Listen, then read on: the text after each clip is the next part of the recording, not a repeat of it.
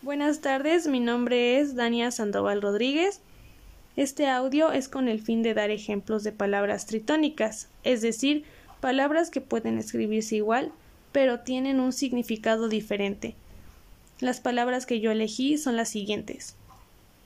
Cálculo, que es un sustantivo que significa una operación matemática. Ejemplo, yo tengo una clase de cálculo. La segunda palabra, calculo, verbo que se encuentra en presente.